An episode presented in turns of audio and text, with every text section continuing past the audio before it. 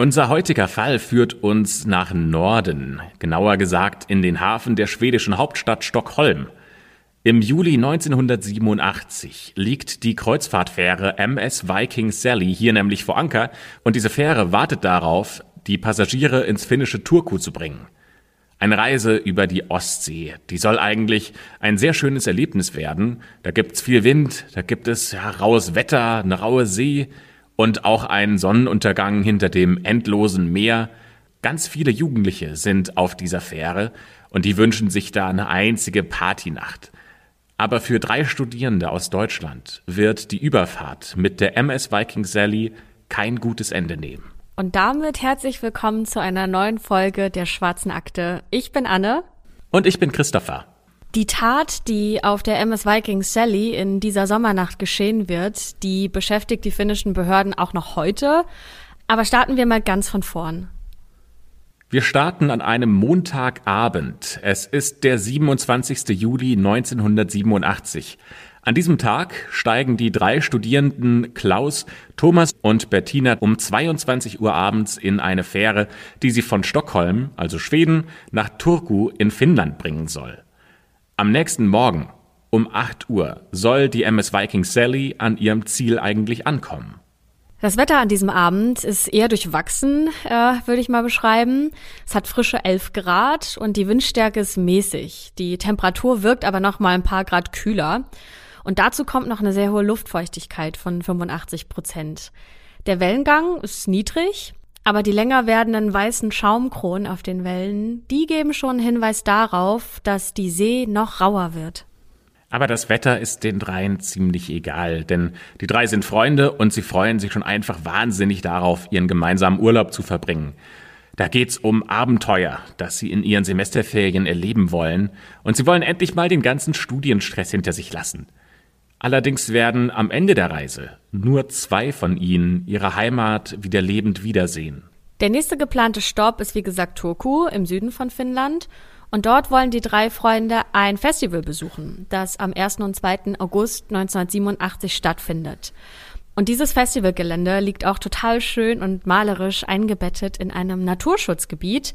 Und es werden ungefähr 70.000 Fans erwartet, die sich hier schon auf die Musik freuen. Genauso wie die drei Freunde, um die es heute hier in diesem Fall geht. Klaus, Thomas und Bettina, die freuen sich vor allem auf die Show von den Pretenders. Die sind da riesige Fans von. Und um diese Show erleben zu können, reisen sie sogar extra ein paar Tage früher an, um auch die Atmosphäre auf diesem Festival Campingplatz genießen zu können und mit anderen Musikfans Party zu machen. Wobei dieses Party machen, das dürfte eher eine Idee von Klaus und Bettina gewesen sein. Denn die beiden sind seit einem halben Jahr ein Paar, die passen perfekt zueinander, weil sie sehr extrovertiert und kommunikativ sind und einfach total Spaß an Party haben. Während Thomas, der ist eher so ein stillerer Typ und für den ist Party jetzt nicht ja sein, sein Home-Turf, sage ich mal, also das, wo er sich so wirklich wohlfühlt. Und vielleicht haben einige von euch schon mal eine ähnliche Situation erlebt oder kennen das. Ähm, ne, man hat drei Leute, zwei davon sind ein Paar und der oder die dritte kann sich dann auch schon mal schnell wie das fünfte Rad am Wagen fühlen. So ähnlich könnte sich das bei unseren drei Studenten auch angefühlt haben. Allerdings sind Klaus und Thomas auch schon seit Jahren beste Kumpels, die kennen sich in und auswendig und die wollten schon ewig einen Skandinavien-Trip machen. Nur steht jetzt plötzlich in diesem geplanten Skandinavien-Trip zwischen den beiden die 22-jährige Bettina. Ja, Thomas hätte jetzt ja auch einfach einen Rückzieher machen können von dieser Reise. Aber da sie als Backpacker unterwegs sind, hatten sie jetzt auch vorher kein Zimmer oder ähnliches gebucht. Alleine zu verreisen kommt für ihn nicht in Frage, da er als introvertierter Typ seine Reise vermutlich weitestgehend ähm, ja alleine äh, würde verbringen müssen. Und darauf hat er jetzt auch keine Lust. Und deswegen ja hat er dieser Reise dann letztendlich doch zugestimmt zu dritt. Auf der anderen Seite steht da Bettina, die mit dieser Reise zu dritt auch nicht so wirklich glücklich ist. Die wäre am liebsten nur mit ihrem Klaus auf Reise gegangen. Klaus, ja, der steht jetzt halt zwischen den Stühlen. Der kann nicht seinem besten Freund sagen, sorry, du kommst nicht mit. Auf der anderen Seite kann er seiner neuen Liebe nicht sagen, sorry, du kommst nicht mit. Der fühlt sich halt irgendwie beiden verpflichtet gegenüber und nimmt deswegen auch Thomas mit auf diese Reise. Weil das ist ja eigentlich auch ihr Trip, zu dem halt Bettina eingeladen wurde. Das heißt, auf seinen Kumpel will Klaus nicht verzichten. Aber das ist halt so ein bisschen so ein Drahtseilakt. Denn wenn es jetzt Streit zwischen Bettina und Thomas geben sollte, ja, zu wem soll denn Klaus denn dann halten? Zu seiner neuen Freundin oder halt doch zu seinem alten Freund? Optisch geben Klaus und Bettina zusammen schon mal ein sehr hübsches Paar ab. Das könnt ihr euch auch auf dem Foto anschauen, das wir euch in der Folgenbeschreibung verlinkt haben. Klaus ist ja kräftig von der Statur her, hat blonde Locken und ein sehr einnehmendes Lachen. Bettina ist schlank und hat lange blonde Haare und ja, immer einen guten Spruch auf den Lippen parat. Und wenn diese beiden einen Raum betreten, dann richtet sich sofort die ganze Aufmerksamkeit auf sie. Das heißt, sie tun sich vermutlich auch sehr leicht, schnell andere Leute kennenzulernen. Damit sind sie sowas wie die optimale Reisebekanntschaft. Die sind gut drauf, die sind unterhaltsam, die sind intelligent, mit denen verbringt man einfach gerne Zeit. Außerdem sind die beiden total ineinander verliebt, die strahlen gerade so die pure Lebensfreude aus und diese Lebensfreude springt dann auf die anderen Menschen, denen sie begegnet, magisch über. Die Fahrt auf der MS Viking Sally spiegelt ungefähr das wider, was wir euch gerade über die Dreierkonstellation erzählt haben. Klaus und Bettina haben direkt ihren Spaß und unterhalten sich mit allen möglichen Leuten an Bord und ja, freunden sich auch schnell mit anderen Passagieren an. Und der eher ruhige Thomas zieht sich hingegen erstmal zurück und ist für sich alleine. Die MS Viking Sally, auf der die drei sich jetzt befinden, ist eine Kreuzfahrtfähre. Das bedeutet, man kann sich da Kabinen mieten, um die Nacht dort zu verbringen, man muss es aber nicht.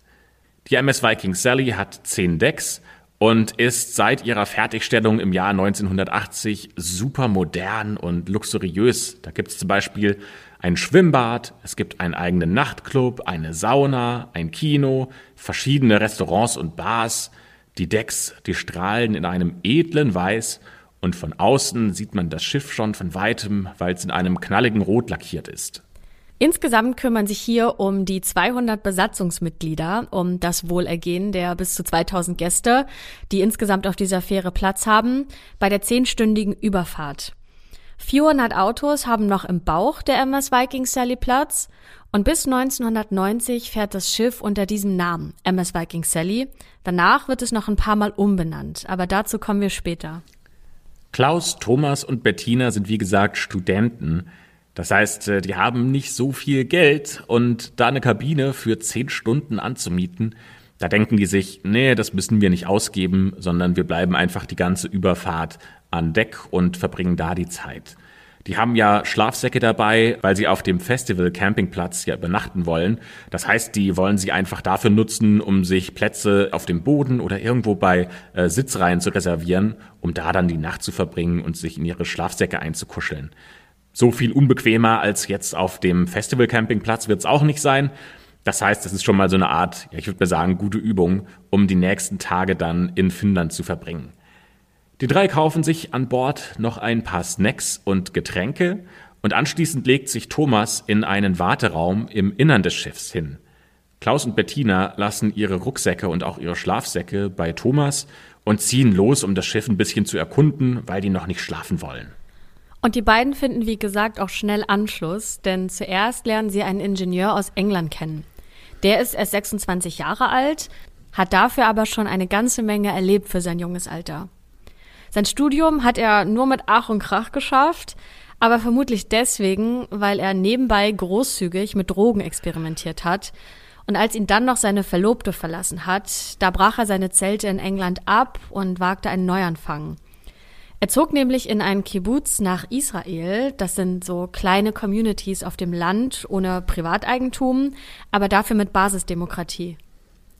Dort kommt er nicht nur von den Drogen los, sondern er lernt auch eine finnische Studentin aus Lappland kennen, die in diesem Kibbutz für ein paar Monate lebt. Die beiden verlieben sich ineinander und als diese Studentin zurück in ihre Heimat kehrt, da will auch der 26-jährige Ingenieur nicht mehr im Kibbutz leben. Aber die Rückreise ist beschwerlich, denn er hat gar kein Geld. Der muss auf jeder Station seiner Heimreise für ein paar Wochen irgendwo auf Farmen arbeiten, um Geld für die Weiterarbeit zu verdienen. Aber er hat es tatsächlich geschafft. Von Israel nach Stockholm. Er ist jetzt auf dieser Fähre und er wünscht sich so sehr den nächsten Tag herbei. Den 28. Juli 1987. Denn das wird der Tag sein, an dem er endlich seine Freundin wiedersehen kann und er kann sie endlich wieder in seine Arme schließen. Bettina und Klaus sind von seiner spannenden Lebensgeschichte total fasziniert. Aber der Ingenieur redet wirklich wie ein Wasserfall und hat ein sehr großes Mitteilungsbedürfnis. Das heißt, irgendwann sind die beiden dann schon etwas genervt von ihm, beenden das Gespräch in einem günstigen Moment und ziehen dann alleine zu zweit weiter. Aber wie gesagt, die beiden sind sehr aufgeschlossen und kommunikativ, deswegen sind die nicht lange alleine. Vor allem Klaus findet eine Bekanntschaft, die ihn sehr fasziniert und mit der er sehr lange reden will. Denn es handelt sich dabei um einen finnischen Autoteilehändler, der in Deutschland neue Ware eingekauft hat und die nach Finnland überfährt. Dieser Finne spricht äh, fließend Deutsch und Klaus und er verstehen sich blind. Denn Klaus ist auch ein absoluter Autofreak. Der studiert nämlich in Stuttgart Fahrzeugtechnik und liebt Autos über alles. Ja, was Bettina mitbekommt äh, und sich anhören muss, ist, dass die beiden Männer dann auch über Nockenwellen, Einspritzer, Getriebearten und so weiter fachsimpeln. Und die beiden sind so on fire, dass sie irgendwann beschließen, auf das Autodeck des Schiffes zu gehen. Denn der finnische Autoteilehändler möchte Klaus unbedingt seine Errungenschaften aus Deutschland zeigen, die sich in seinem Transporter befinden. Jetzt ist aber das Problem, dass das Autodeck bereits geschlossen ist. Das heißt, die dürfen nicht mehr zu seinem Auto gehen und sich diese Teile anschauen. Für Bettina ist das ja die beste Nachricht des Tages, denn sonst hätte sie ihren Freund wahrscheinlich in den nächsten Stunden gar nicht mehr zu Gesicht bekommen. Der hätte sich einfach mit diesem Finn zurückgezogen, die hätten stundenlang über diese Autoteile philosophiert.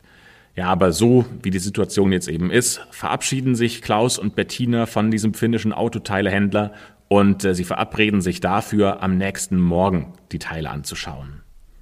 Und Bettina und Klaus suchen sich als nächstes einen Schlafplatz für die Nacht. Ihre Wahl fällt dann auf eine Stelle neben dem Hubschrauberlandeplatz auf dem Oberdeck, denn von hier aus hat man am nächsten Morgen einen richtig schönen Ausblick auf den Sonnenaufgang. Und da an dieser Stelle auch noch eine Lampe kaputt ist, verspricht dieser Schlafplatz eine romantische Nacht zu bieten. Es ist zwar kalt, aber die beiden haben ja ihre warmen Schlafsäcke und können sich auch noch aneinander kuscheln, um sich zu wärmen. Und das Oberdeck ist wegen der Dunkelheit und des kalten Windes wie leergefegt und sie sind die einzigen Menschen dort.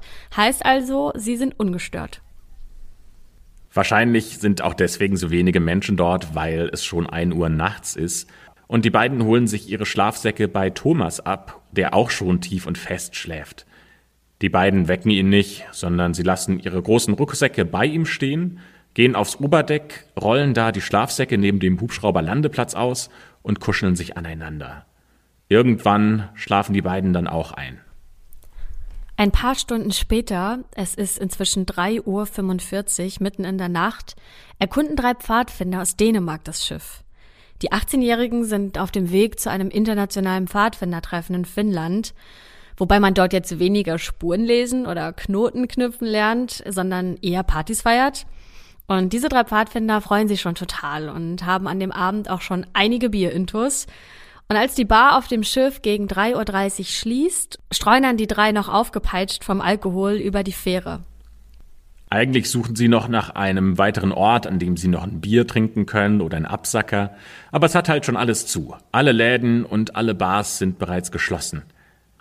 Alle Fahrgäste, die keine Kabine haben, haben sich, ähnlich wie Thomas oder wie Bettina und Klaus, auf Sitzbänken zum Schlafen niedergelassen und es ist wahnsinnig ruhig auf dem Schiff. Für den Geschmack der angetrunkenen Pfadfinder zu ruhig. Etliche Gäste beschweren sich über die gute Laune, die die drei mit lautem Lachen verbreiten wollen. Die sind super genervt, weil sie deswegen natürlich nicht schlafen können. Und weil die drei Pfadfinder keinen Bock auf Stress haben, beschließen sie dann, dass sie aufs Oberdeck gehen wollen. Hier ist es zwar extrem laut und extrem kalt, weil der Wind weht und die Wellen extrem laut peitschen, aber zumindest sollten sie da ungestört sein und sie gehen keinem auf die Nerven. Ja, und als sie da an diesem Heli-Landeplatz ankommen, machen sie eine interessante Entdeckung. Denn sie sehen zwei Leute in Schlafsäcken, die sternhagelvoll sind. Zumindest vermuten das die Teenager, denn die beiden Betrunkenen richten sich wie Mumien in ihren Schlafsäcken immer wieder auf und versuchen an der Wand hinter sich Halt zu finden. Aber es gelingt ihnen nicht und sie plumpsen immer wieder zurück auf den Boden. Zuerst amüsieren sich die Jugendlichen total über dieses Schauspiel, das sich ihnen da bietet. Doch nach ein paar Minuten kommt ihnen die Situation dann doch irgendwie ein bisschen merkwürdig und komisch vor. Diese drei Pfadfinder gehen langsam auf diese beiden Personen zu. Sie schleichen sich förmlich an, weil es ist ja immerhin ziemlich dunkel und irgendwie doch ziemlich gruselig. Und als dann diese drei Teenager ganz nah an den beiden Personen stehen, da sehen sie eine riesige Blutlache auf dem Schiffsdeck. Sie sehen, dass die beiden Personen, die sie für betrunken gehalten haben, schwer verletzt sind. Ihre Köpfe sind blutüberströmt. Vor allem bei dem Mann klafft am Kopf eine schwere, riesige Wunde. Und mit so einer schockierenden Entdeckung haben die Jungs natürlich nicht gerechnet, denn vor ein paar Minuten haben sie ja noch über die beiden gelacht.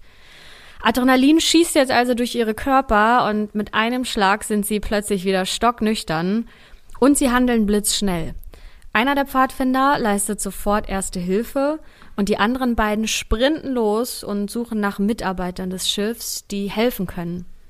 Als sie endlich einen gefunden haben, verständigt der Mitarbeiter über sein Funkgerät auch den Sicherheitschef der MS Viking Sally und eine Bordkrankenschwester. Als dieser Sicherheitschef und die Krankenschwester am Fundort eingetroffen sind, da sind die geschockt, wie schwer diese Verletzungen sind. Die verständigen sofort einen Rettungshubschrauber über die finnische Küstenwache. Da ist es mittlerweile 4.28 Uhr morgens. Und kurze Zeit später, gegen 5 Uhr morgens, landet der herbeigerufene Hubschrauber auch auf der MS Viking Sally. Und bei den beiden Verletzten handelt es sich um, das habt ihr vielleicht längst vermutet, den 20-jährigen Klaus und die 22-jährige Bettina. Sie werden vorsichtig in liegender Position auf einer Transportbare festgeschnallt und dann in den Helikopter gebracht. Auch die Krankenschwester des Schiffs fliegt mit zum Universitätskrankenhaus in Turku um Bettina und Klaus gut zuzureden, ihnen Hoffnung zu machen und damit sie letztendlich auch einfach nicht alleine sind und irgendjemand bei ihnen ist, der Trost spenden kann. Der Hubschrauber landet um 5.48 Uhr in einem Krankenhaus in Finnland. Zu diesem Zeitpunkt ist es für Klaus aber schon zu spät. Die Ärzte können nur noch feststellen, dass er bereits gestorben ist. Bettina allerdings lebt noch. Sie wird auf die Intensivstation gebracht, die nächsten Stunden sind für sie jetzt wahnsinnig wichtig, denn es wird sich da zeigen, ob sie eine Überlebenschance hat oder ob sie durch ihre schlimmen Verletzungen sterben wird. Während Klaus für tot erklärt wird, hebt der Hubschrauber parallel bereits wieder ab in den frühmorgendlichen Himmel und an Bord ist dieses Mal ein Ermittlerteam der Polizei von Turku. Um 6.30 Uhr setzt der Hubschrauber erneut auf dem Oberdeck der MS Viking Sally auf und damit landet er ja direkt neben dem Tatort, an dem irgendwas mitten in der Nacht in dieser gruseligen Dunkelheit passiert sein muss. Für dieses Ermittlerteam ist diese Situation natürlich suboptimal, denn die sollen jetzt einen Tatort nach Spuren absuchen, an dem innerhalb von wenigen Minuten gleich zweimal ein Hubschrauber gelandet ist. Und das ist natürlich schwierig, weil durch die Rotorblätter jede Menge Spuren weggeblasen werden und die müssen jetzt irgendwie versuchen, noch das, was übrig geblieben ist, auszuwerten, um herauszufinden, was da tatsächlich passiert ist. Der Tatort ist aber leider die einzige Möglichkeit für diesen Hubschrauber auf dem Schiff zu landen. Optimal ist das sicher nicht, äh, ne? das, da, da sind wir uns, glaube ich, alle einig. Aber Alternativen gab es keine. Zum Glück ist der Sicherheitschef, der heißt übrigens Raimo Walsten, ein sehr erfahrener Mann. Deshalb sichert er mehrere Spuren, bevor der Hubschrauber überhaupt das erste Mal landet und übergibt diese dann der Polizei. Mittlerweile ist auch die Sonne aufgegangen. Das heißt, die Polizisten müssen nicht mehr im Dunkeln nach Spuren suchen, sondern sie können jetzt den Tatort auch gut beobachten und begutachten. Es sieht da aus wie in einem Schlachthaus. Der Boden, wie gesagt, ist ja alles weiß lackiert. Alles ist rot überflossen. Ähm, und auch diese Plexiglaswand, vor der Bettina und Klaus gelegen haben, die ist voller Blut. Auch die beiden Schlafsäcke sind blutgetränkt. Naja, die wichtige Frage, die sich jetzt die Polizisten natürlich stellen müssen, ist, was hat sich hier abgespielt? Das Ermittlerteam ist sich einig, denn sie sagen kollektiv, dass hier ein brutales Verbrechen stattgefunden haben muss. Sie sperren deswegen auch sofort großflächig den Tatort ab, denn niemand darf jetzt mehr das Oberdeck betreten. Und sie verständigen ihre Kolleginnen und Kollegen in Turku und geben stetig den Ermittlungsstand durch. Auf der Polizeiwache in Turku bricht hektische Betriebsamkeit aus. Die finden jetzt alle verfügbaren Kräfte, die werden aus dem Bett geklingelt und werden zum Hafen beordert. Da werden schnell Patrouillenboote klargemacht, weil die Zeit ja auch drängt. Denn die MS Viking Sally ist nicht mehr weit vom Hafen entfernt und der Täter oder die Täterin, die ist ja immer noch auf dem Schiff. Während sich diese Boote im Wasser in Position bringen, bereiten die Beamtinnen und Beamte an Land weitere Maßnahmen vor. Sie bauen zum Beispiel drei Videokameras auf, die alle Passagiere beim Verlassen des Schiffs filmen sollen. Eine Kamera nimmt alle Gäste auf, die zwei anderen Kameras filmen junge Männer sowie Personen, die sich irgendwie verdächtig benehmen. Die Patrouilleboote bilden derweil einen Ring um die MS Viking Sally und damit soll vor allem verhindert werden, dass irgendetwas über Bord geworfen wird. Zum Beispiel die Tatwaffe oder dass jemand ins Wasser springt und sich so aus dem Staub machen möchte. Wir hatten ja schon viele Fälle in der schwarzen Akte, in der die Polizei keine gute Arbeit geleistet hat. Aber an der Stelle müssen wir echt mal sagen, ein Lob an die Polizei von Turku. Weil für diese ganze Aktion, für alles, was die vorbereitet haben, hatten die nicht mal 90 Minuten Zeit. Und die sind fast auf die Minute pünktlich, als die MS Viking Sally um 8 Uhr in den Hafen einläuft. Und die Passagiere müssen gerade mal 10 Minuten warten, bis die Polizei alles aufgebaut hat und vorbereitet hat, um ihre Aktion durchzuführen. Um 8.10 Uhr dürfen die Passagiere das Schiff verlassen muss man mal sagen, Respekt an die Polizei in Finnland.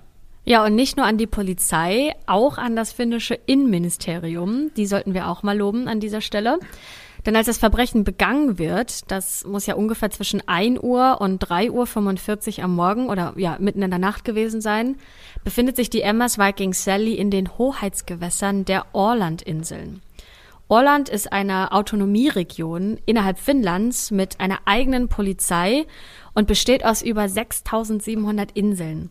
Und normalerweise wäre die Polizei von Orland für diesen Fall zuständig. Aber die ist natürlich nicht so gut ausgestattet, weder personell noch von der Kriminaltechnik her.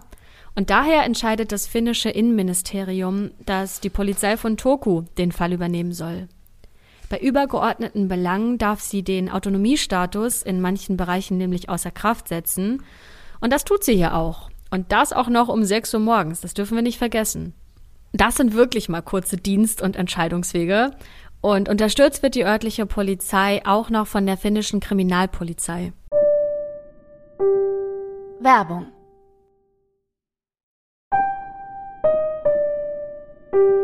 Werbung Ende. Ja, das ist schon mal eine sehr komplexe Situation und dann wird's aber doch noch komplizierter. Denn die Passagiere dürfen lediglich über einen Ausgang das Schiff verlassen und die Autos müssen erstmal alle an Bord bleiben. Alle Personen, und das sind über 1400, die an Bord waren, sollen noch am Hafen befragt werden und alle Personalien müssen aufgenommen werden. Das ist, wenn man das sich jetzt einmal so vorstellt, überhaupt nicht zu schaffen. Weil die Leute haben ja auch Pläne, vielleicht haben die noch Anschlüsse, die sie erreichen müssen und die wollen ja auch weiter. Und dass da jetzt keine Unruhe ausbricht und das Ganze geordnet durchlaufen zu lassen, das erfordert schon eine ganze Menge Know-how und auch ja viel schnelle Organisation. Ja, und nicht nur die Passagiere machen Druck, auch der Schiffsbetreiber, weil das Schiff muss bald wieder ablegen. Die Ermittlerinnen und Ermittler müssen jetzt also schnell handeln und vor allem schnell entscheiden, wie es weitergehen soll. Und letztendlich entschließen sie sich dafür, den Fokus auf die Männer an Bord zu legen.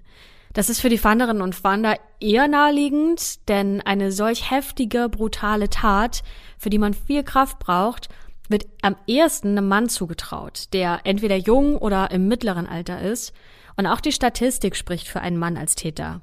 Kinder, alte Menschen und Familien werden daher nicht weiter befragt und ihre Personalien werden jetzt auch nicht aufgenommen. Und genau das ist aber ein Problem, weil man später nicht mehr feststellen kann, wer dann jetzt genau in dieser Nacht an Bord war. Im Gegensatz zu Flugreisen gibt es bei Fähren nämlich keine Passagierlisten.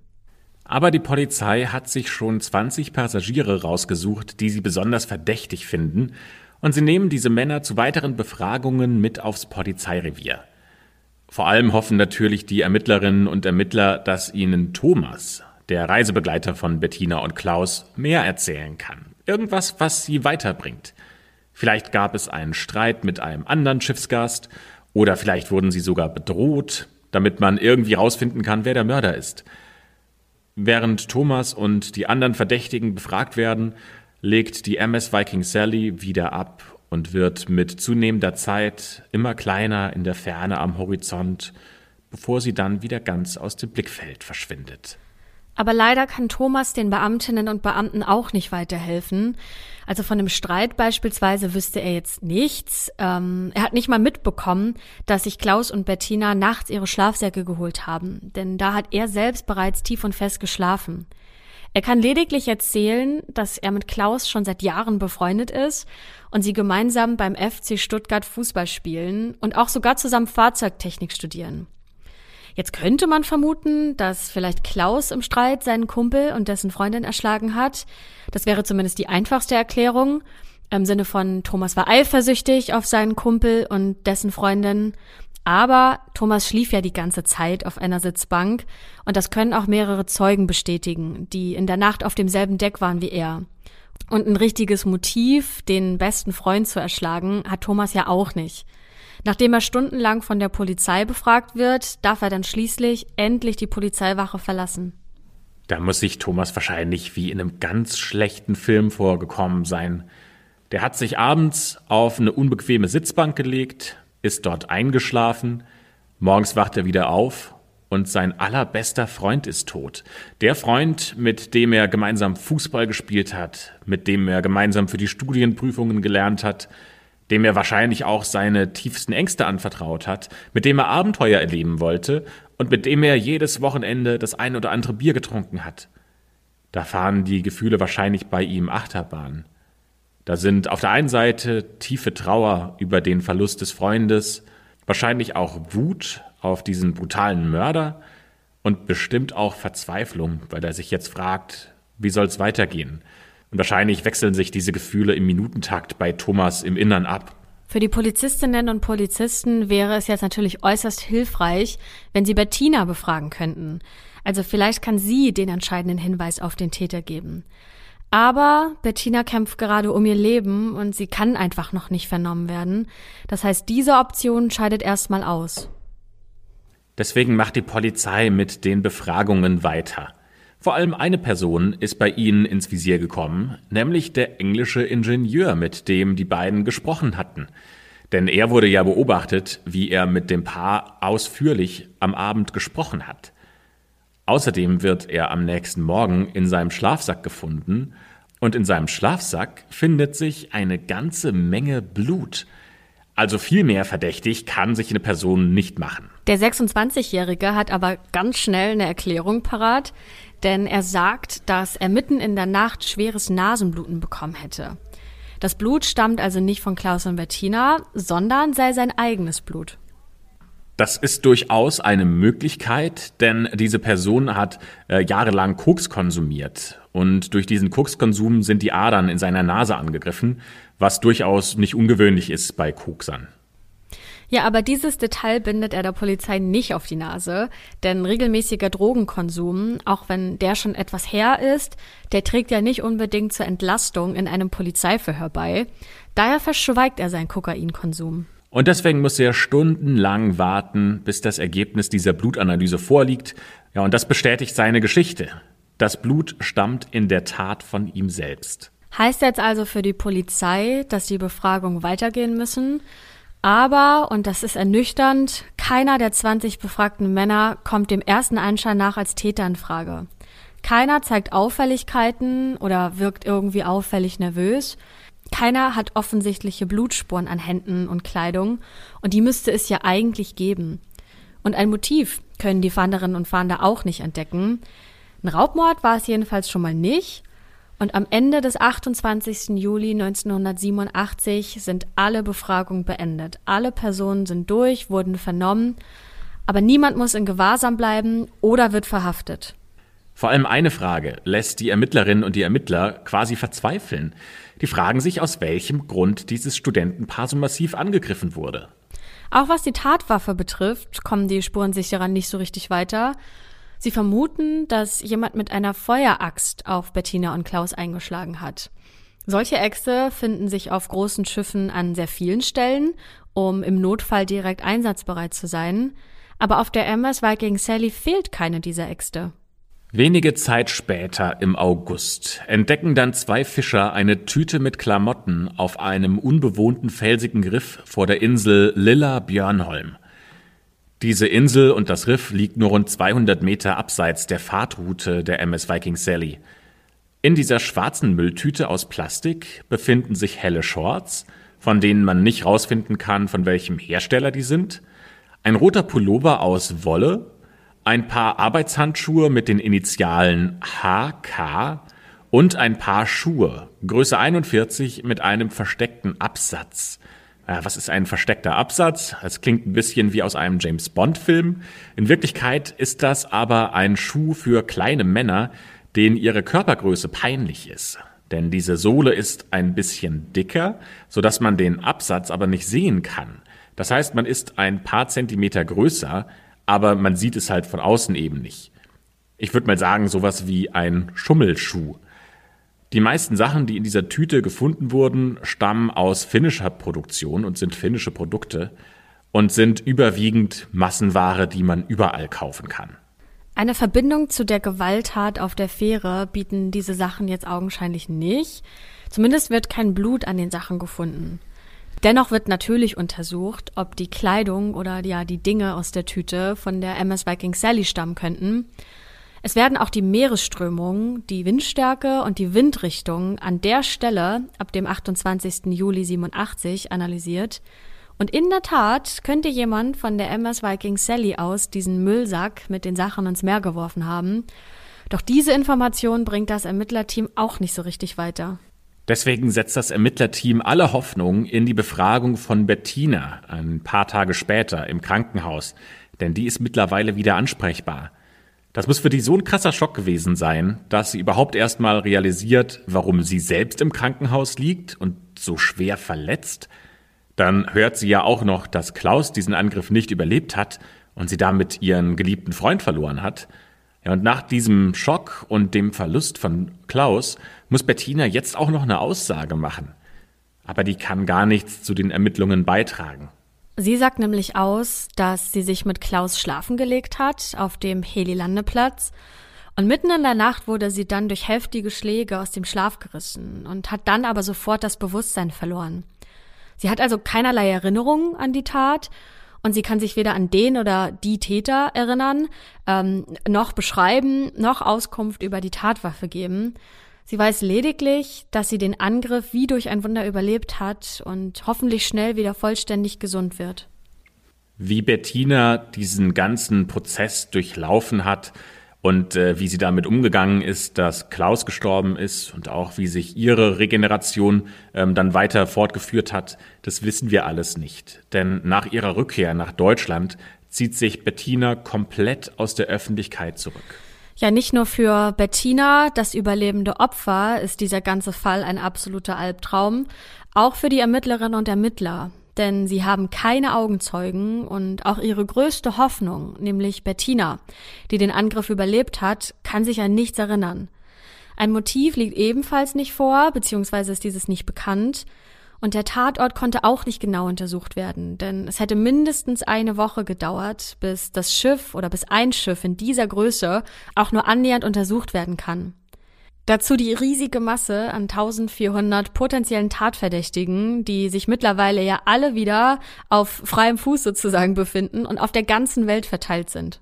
Das klingt quasi unmöglich, da noch einen Täter rauszufiltern. Aber von all diesen Widrigkeiten lässt sich das finnische Ermittlerteam nicht abschrecken. Die arbeiten vier Jahre lang daran, beinahe rund um die Uhr, um möglichst viele Passagiere zu identifizieren und zu befragen. Nach vier Jahren haben sie dann über 1000 Gäste der MS Viking Sally befragt und haben über 250 Spuren forensisch untersucht. Die Ermittlungsarbeit verläuft wirklich zäh und ist ziemlich anstrengend für alle Beteiligten. Und immer wieder wird die Polizei bei ihrer Arbeit ausgebremst. Denn an zahlreiche Länder müssen internationale Rechtshilfegesuche gestellt werden. Und bis die bearbeitet sind, kann sehr viel Zeit vergehen. Immerhin werden in neun Ländern Passagiere von den örtlichen Behörden befragt. Allerdings werden die Ermittlungen auch immer wieder gestört. Wir nennen das mal von verwirrten oder besorgten Menschen. Es kommen drei Leute auf das Polizeirevier von Turku und gestehen, den Mord an Klaus begangen zu haben. Diesen Geständnissen müssen natürlich die Ermittlerinnen und Ermittler nachgehen. Das kostet Zeit und bindet natürlich auch Kräfte, die an anderer Stelle gebraucht werden. Vor allem ist es super ärgerlich, dass sich in allen drei Fällen rausstellt, dass die Personen, die gestanden haben, gar nicht die Täter sein können. Die waren in dieser Nacht vom 27. auf den 28. Juli 1987 alle drei nämlich nicht mal Passagier auf der MS Viking Sally. Ja, und dann gibt es dann noch ein paar besorgte Passagiere, die regelmäßig bei der Polizei anrufen. Und diese fordern eindringlich, dass die gemachten Videoaufnahmen, die bei der Ankunft im Hafen von Toko gemacht wurden, unter gar keinen Umständen öffentlich gemacht werden dürfen. Und die wiederholten Forderungen haben einen, ja, ganz profanen Hintergrund. Denn mehrere dieser Passagiere, die waren damals in Begleitung unterwegs auf der, auf dem Schiff und ähm, die Ehepartner zu Hause dürfen aber niemals von diesen Begleitungen erfahren und deswegen fordern sie, dass das niemals ähm, ja ans Licht der Öffentlichkeit darf. Der Einsatz der Ermittlerinnen und Ermittler ist wirklich riesig über eine sehr lange Zeit, aber es führt nicht zum Erfolg. Sie können auch nach vier Jahren unermüdlicher Ermittlungsarbeit weder ein Motiv für den Angriff nennen, noch ein Täter präsentieren. Ende 1991 sind dann alle gefundenen Spuren ausgewertet, soweit das zumindest im Jahr 1991 möglich ist. Da gab es eben ganz viele Möglichkeiten, die wir heute haben, noch nicht. Zum Beispiel viel computergestützte Analysen, ähm, auch die DNA-Analyse zum Beispiel war damals noch nicht so ausgereift wie heute. Aber weil es keine weiteren Hinweise gibt und auch keine Spuren, die den Fahnderinnen und Fahndern dabei helfen könnten, diesen Fall aufzuarbeiten, wird er dann Ende 1991 zu den Akten gelegt. Und genau dort bleibt der Fall auch für die nächsten 28 Jahre liegen. Die Ermittlungsbehörden halten es inzwischen sogar für möglich, dass der Täter direkt nach dem Angriff über Bord gesprungen ist und vielleicht ertrunken ist und sie deswegen niemanden als Täter identifizieren konnten. Für die Eltern von Klaus muss dieses ganze Szenario ein riesiger Horror gewesen sein. Der 20-jährige Sohn von ihnen hat seinen ersten eigenen längeren Urlaubstrip geplant. Nicht mal alleine, sondern der war mit seinem besten Freund unterwegs und auch seiner Freundin. Ja, und dann äh, ein paar Tage später, nachdem der Sohn losgefahren ist, klingelt morgens an deiner Tür ein Polizist und sagt dir, dass dein geliebter Sohn gerade brutal erschlagen wurde. Und auch die Frage nach dem wem, wer das war und warum diese Person das gemacht hat, die bleibt unbeantwortet. Das muss so frustrierend und so schockierend sein. Mir tun die Eltern da wahnsinnig leid. Ja, erst kürzlich, nämlich im September 2020, kommt dann aber ganz plötzlich frischer Wind in den Fall und die Polizei von Turku überrascht die Öffentlichkeit mit einer sensationellen Wendung, nämlich sie teilen mit, dass sie den Fall endlich gelöst haben und einen Täter identifiziert haben. Und das nach mehr als 33 Jahren. Wow, das müsst ihr euch mal vorstellen. 33 Jahre lang sucht man nach einem Täter und hat ihn jetzt endlich gefunden. Aber wir spannen euch nicht länger auf die Folter, sondern natürlich wollen wir euch sagen, wer der Täter ist. Ja, wir wünschten, wir könnten euch das sagen, aber das können wir leider gar nicht. Auch nicht, welche Spuren den Täter letztendlich überführt haben. Ob es eine DNA-Spur war, die der Sicherheitschef Raimo Walsten in der Nacht gesichert hat, oder ob es was mit den Klamotten ähm, aus diesem Müllsack zu tun hatte, wissen wir leider auch nicht. Denn leider schweigen die Behörden dazu und verraten gar nichts, also zumindest noch nicht. Das hängt nämlich mit dem Rechtssystem in Finnland zusammen. Die müssen nämlich den Täter erst verhaften, dann erst dürfen sie alle Details nennen, wenn der Staatsanwalt entschieden hat, dass auch eine Anklage erhoben wird. Denn falls der Staatsanwalt zu dem Schluss kommt, dass es sich nur in Anführungszeichen um einen Totschlag handelt, dann geht der Täter nämlich straffrei aus. Denn Totschlag verjährt in Finnland nach 20 Jahren. Nur wenn eine Anklage wegen Mordes erhoben wird, dann kann der Täter auch vor Gericht gestellt werden und dann werden auch die ganzen Informationen veröffentlicht. Aber es sieht, stand jetzt, gar nicht mal so schlecht aus. Denn wegen der Brutalität dieses Angriffes und weil der Täter Klaus und Bettina im Schlaf überrascht hat, liegt auf jeden Fall schon mal eins der wichtigen Mordmerkmale vor, nämlich Heimtücke. Also wahrscheinlich, davon gehen Experten aus, wird die Anklage tatsächlich Mord lauten. Eins können wir aber schon mal verraten, nämlich, dass die Feueraxt, wie ursprünglich schon mal vermutet, als Tatwerkzeug ausscheidet. Das bestätigt nämlich einer der leitenden Ermittler einer finnischen Tageszeitung gegenüber, denn dort sagt er in einem Interview, die Feueraxt eignet sich nicht als Werkzeug für die Verletzungen, die bei Klaus und Bettina festgestellt wurden. Die Verletzungen wurden von Experten verglichen und es wurde der Schluss gezogen, dass die Axt nicht als Tatwaffe in Frage kommt. Aber wir können euch zumindest einen Hinweis geben, wer der Täter sein könnte. Am 7. Dezember 2020 meldet nämlich ein finnisches Nachrichtenportal, dass es sich bei dem mutmaßlichen Täter, müssen wir ja hervorheben, das ist ja noch nicht entschieden und noch nicht verhandelt, äh, bei dem mutmaßlichen Täter soll es sich um einen 51-jährigen Mann aus Dänemark handeln. Das heißt, wenn wir das einmal zurückrechnen, war zum Tatzeitpunkt die Person 18 Jahre alt.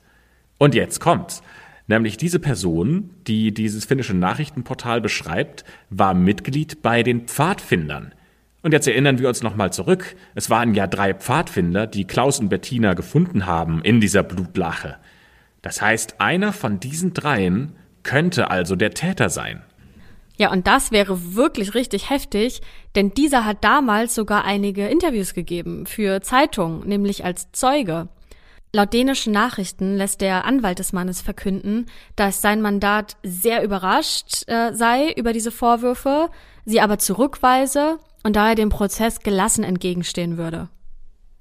Ja, wenn das rauskommt, dass er tatsächlich der gesuchte Täter ist, wäre das ja unglaublich heftig. Wir wissen aber auch bald mehr. Wir werden euch natürlich updaten, sobald der Staatsanwalt seine Entscheidung bekannt gegeben hat, ob jetzt Anklage wegen Mord erhoben wird oder ob es sich nur in Anführungszeichen um Totschlag handelt. Im Mai 2021, also in spätestens vier, fünf Wochen, soll diese Entscheidung bekannt gegeben werden. Und wenn die Staatsanwaltschaft das tut und dieser Prozess öffentlich wird, dann werden sich wahrscheinlich auch viele offene Fragen beantworten. Ja, so richtig wissen wir natürlich immer noch nicht, wer Klaus erschlagen und Bettina so schwer verletzt hat, ähm, was wirklich die Tatwaffe war und welche Spuren. Es könnten eigentlich nur genetische sein, den Täter letztendlich überführt haben. Und vor allem, was jetzt das Motiv für diese grausame Tat war. All das wissen wir ja gar nicht zu 100 Prozent. Aber wie gesagt, wir werden euch natürlich umgehend über neue Entwicklungen informieren, wenn es was Neues zu berichten gibt. Wir sind auf jeden Fall wahnsinnig gespannt, wie es hier weitergeht und ob hier die Familie von Klaus und auch Bettina und ihre Familie, ob sie da eine Gerechtigkeit erfahren, indem der Täter, der ihnen das angetan hat, nochmal hinter Gitter kommt. Wir möchten an dieser Stelle aber noch mal ganz kurz ein paar Worte über die MS Viking Sally verlieren. Viele Leute sagen heute nämlich, dass das Schiff verflucht gewesen sein soll. Denn auf der MS Viking Sally ist genau ein Jahr vor dem Angriff auf Klaus und Bettina schon mal ein Mord passiert. Denn am 10. Juli 1986 erwischt ein Geschäftsmann einen Dieb in seiner Kabine beim Klauen. Die beiden starten einen Kampf. Der Täter sticht mit einem Messer diesem Geschäftsmann in den Hals. Anschließend erdrosselt er sein Opfer mit einem Bettlaken. Ja, und dieser Dieb wird dann auch wegen Mordes schuldig gesprochen und zu lebenslanger Haft verurteilt.